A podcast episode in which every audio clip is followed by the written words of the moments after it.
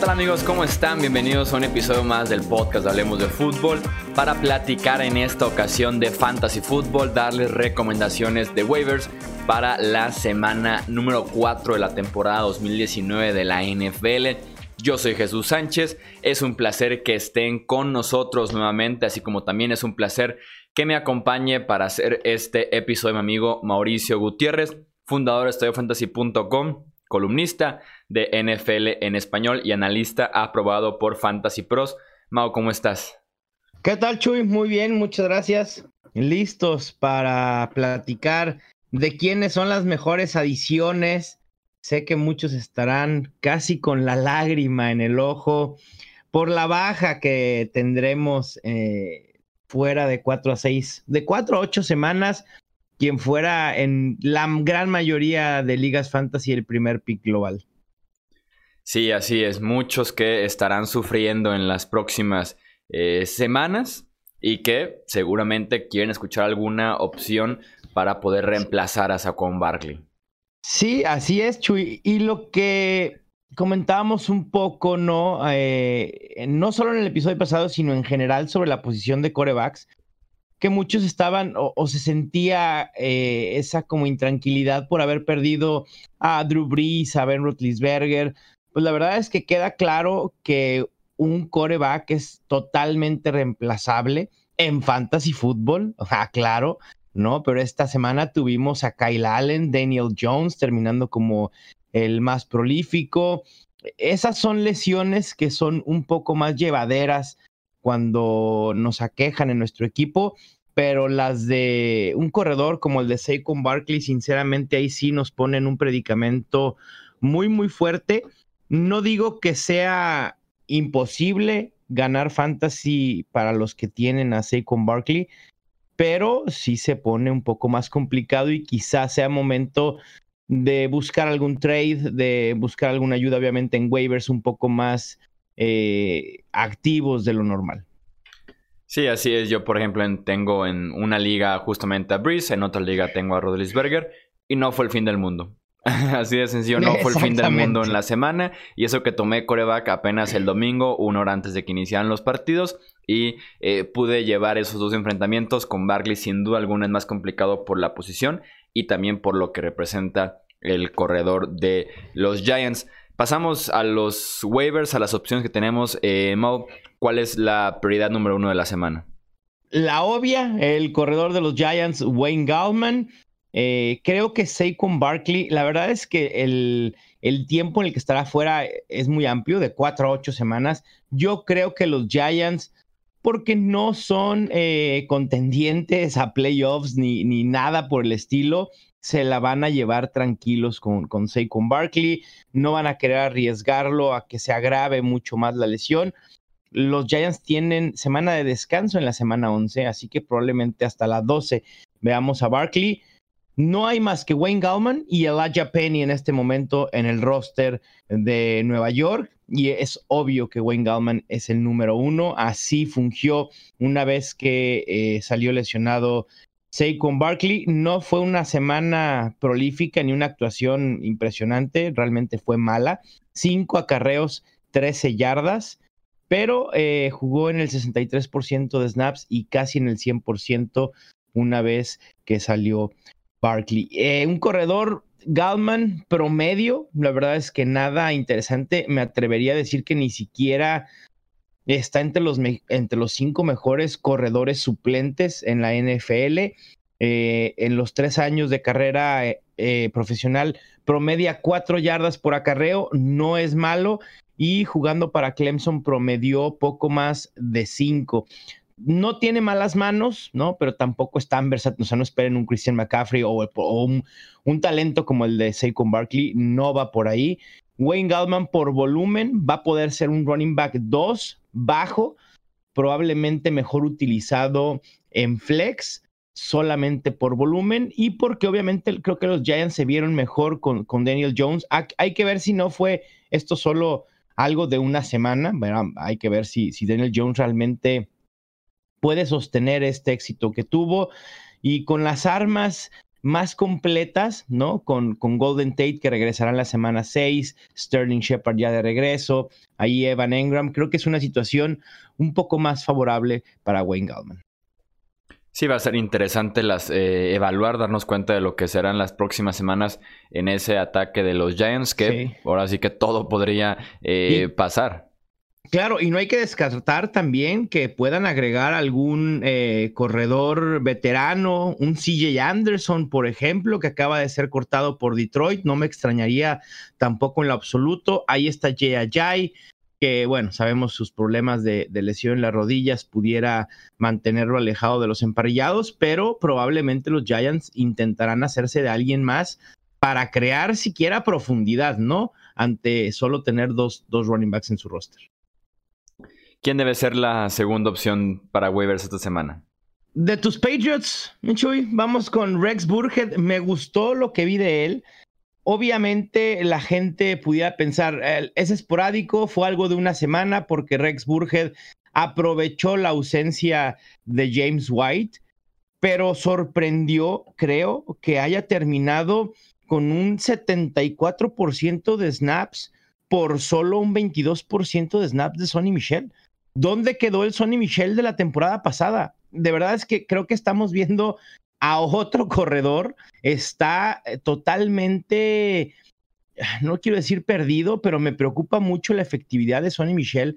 Son cosas que Bill Belichick no se tiente el corazón, ¿no? Si tú no estás siendo efectivo en una ofensiva de Bill Belichick, probablemente no vas a tener toques. A Sonny Michel lo han salvado sus dos touchdowns. Eh, Rex Burger termina con el 57% de los toques totales en semana 3. Y me parece que una vez que regrese James White, Rex Burhead puede hacerse de volumen a costa de Sonny Michel y no propiamente de el rol que tiene eh, este James White, ¿no? Entonces me parece que es interesante. Quizá la semana que viene veamos a Brandon Bolden siendo el más efectivo en la ofensiva de los Patriots. Es poco probable que así suceda, pero vale la pena agregar a Rex Burhead porque los Patriots están convertidos en la segunda ofensiva más prolífica en la NFL y siempre es bueno, a pesar de que suele ser complicado definir qué running back será eh, el más generoso en puntos fantasy, vale la pena agregarlo por lo mismo y porque el novato también Damian Harris no se ha mostrado, realmente no, no lo han utilizado absolutamente para nada. Sí, lo que lo hace interesante incluso a Rex Burkhead, si pudiera agregar algo, es la lesión de eh, James Devlin, el fullback de los Patriots. Sonny Michel se alimenta de la formación y o de tener por lo menos eh, alineado al mismo tiempo a James Devlin. Se alimenta muchísimo de estas formaciones y Devlin está fuera por lo menos ocho semanas. Entonces es natural que en Inglaterra se aleje un poco de este estilo de correr fuerte por el centro, eh, optar tal vez por formaciones más abiertas, eh, corriendo desde formación escopeta, corriendo con cuatro receptores y sabemos que eso eh, lo hacen más con James White o principalmente con Rex Burhead. Me parece una muy buena recomendación en ese sentido. Claro, y siguiendo con la tercera recomendación, también de los Patriots, no es ningún favoritismo, simplemente están convertidos en una gran ofensiva. Cuando escuchamos que los Patriots habían cortado a Antonio Brown, todo mundo, incluyéndome, dijimos, qué buena noticia para Julian Edelman, qué buena noticia para George Gordon. Y nos olvidamos de Philip Dorset por completo.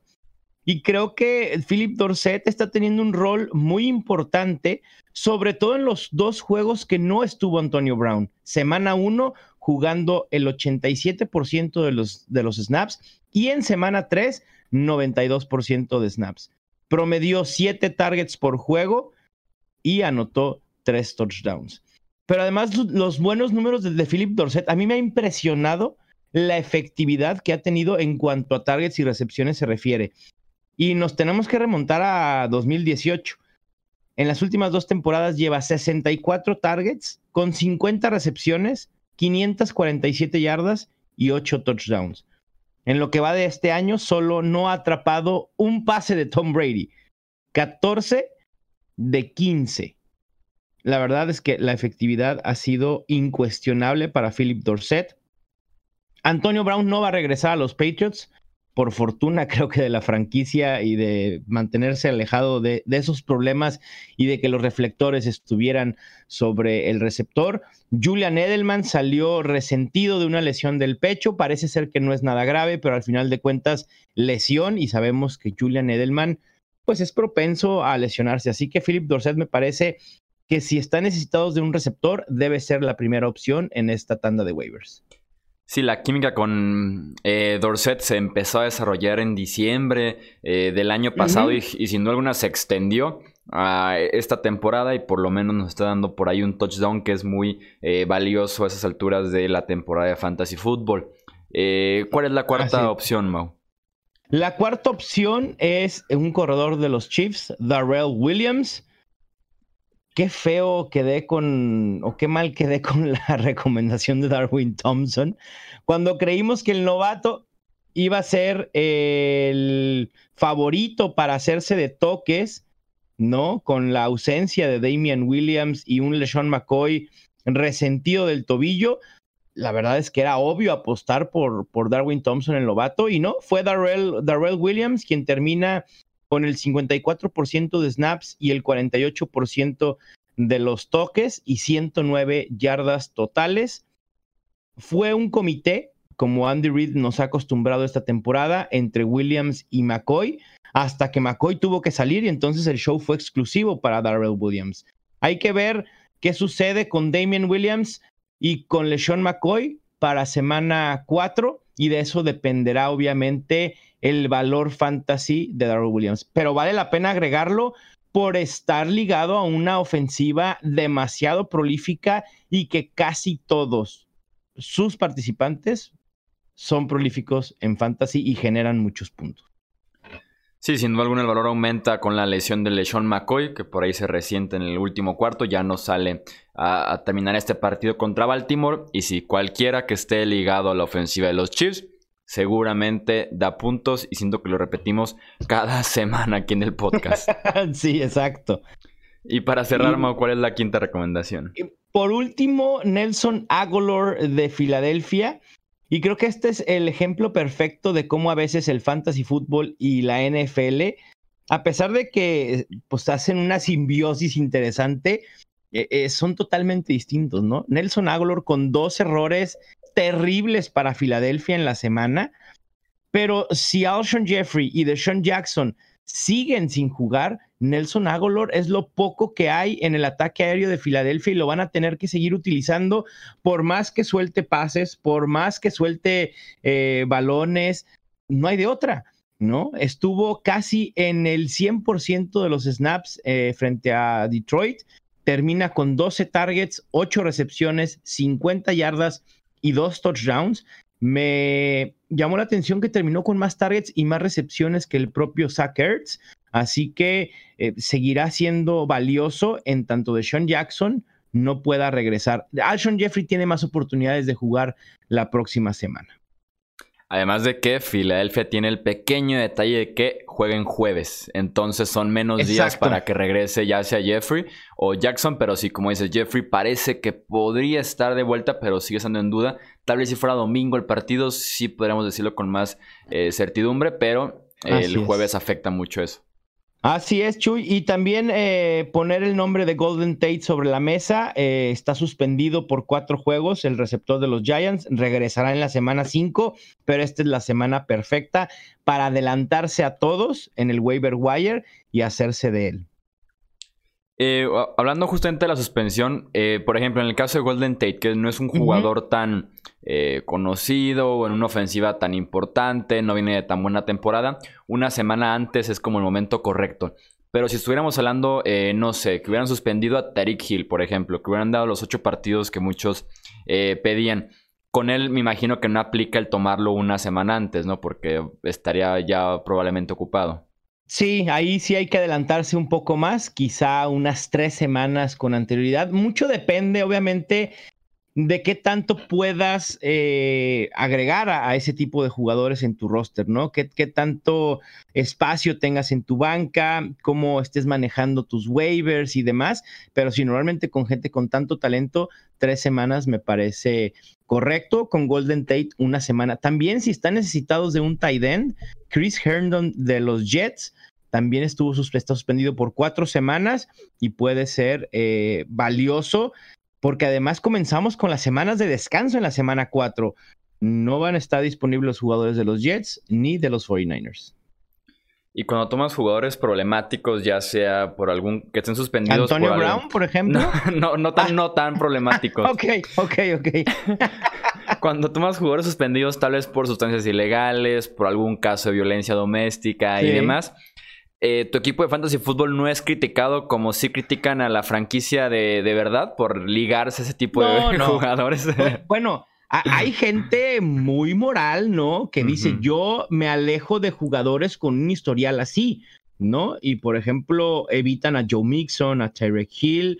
Y está bien, yo creo que eh, es ir demasiado lejos, ¿no? Al final de cuentas, no lo estás seleccionando en fantasy para mandar un mensaje a la sociedad, lo único que quieres es ganar y punto, ¿no? Así que tampoco nadie se tiene que enterar que elegiste a Tyrek Hill o Adrian Peterson o a Joe Mixon, no, no, no pasa nada.